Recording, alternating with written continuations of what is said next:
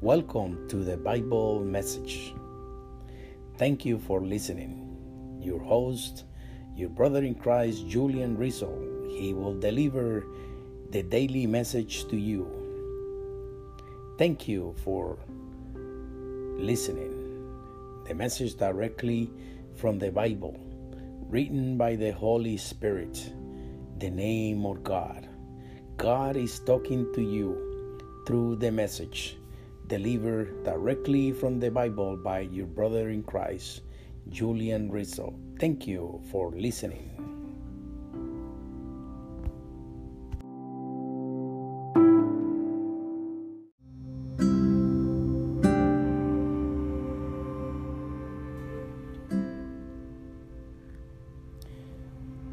The question is what is it that made you or made me or make us pure.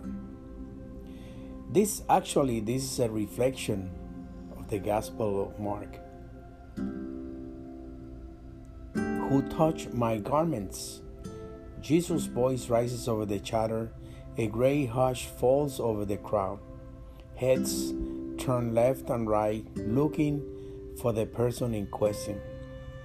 One of the disciples pipes up, you see the crowd pressing against you, and yet you say, Who touched me? Slowly, a woman emerges from the multitude, trembling. She comes forward and falls at Jesus' feet.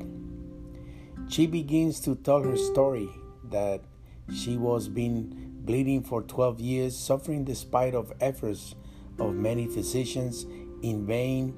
She had spent all she had, but the condition had only worsened.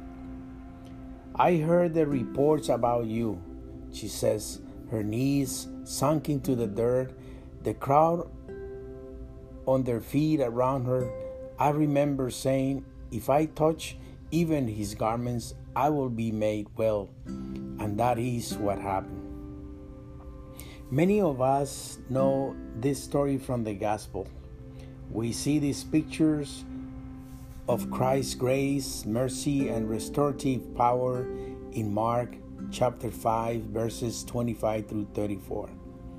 But while inspiring the thought provoking on its own, the account is missing something for the average reader. The historical and literary context found in the book of Leviticus. Leviticus is a book full of laws, standards, and rituals that, for the most part, we no longer follow. The laws define Israel as a holy people, set apart from God. They also establish rituals, practices that narrow the gap between God's holiness and their uncleanness. Today, we don't consider issues of ceremonial cleanliness and ritual purity, but in Jesus' times, these matters held great importance. The woman who touches Jesus' garments in Mark chapter 5 verse 25 had been ceremonially unclean for more than 4000 days. In Leviticus chapter 15 verse 25 through 27 we get a glimpse into the type of life she led. If a woman has a discharge of blood for many days not at the time of her impurity or if she has a discharge beyond the time of her impurity, all the days of the discharge, she shall continue in uncleanness. As in the days of her impurity, she shall be unclean. Every bed on which she lies during all the days of her discharge shall be treated as the bed of her impurity, and everything on which she sits shall be unclean as in the uncleanness of her impurity. For 12 years, people had avoided touching this woman so they could stay clean and maintain ritual purity. Inanimate objects she touched were deemed unclean. Even more tragic, according to the laws in Leviticus, she was ceremonially unfit to be in God's presence. She would not be allowed to worship in the temple and anyone who came in contact with her was banished until evening. Leviticus chapter 15, verse, verses 19 to 27. Her physical condition prevented her from being part of God's holy people. For this woman, the law was insufficient to bridge the gap between her and God. Ritual purity was impossible. According to Leviticus, the act of touching someone else's garments spreads uncleanness to the wearer.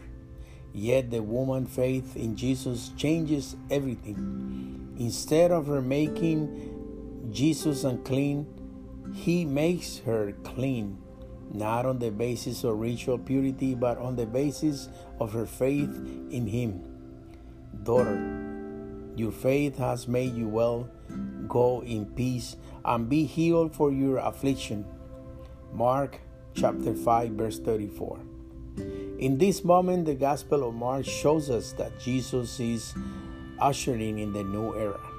If we have faith in Him, no ailment, condition, or stigma can keep us from communion with God.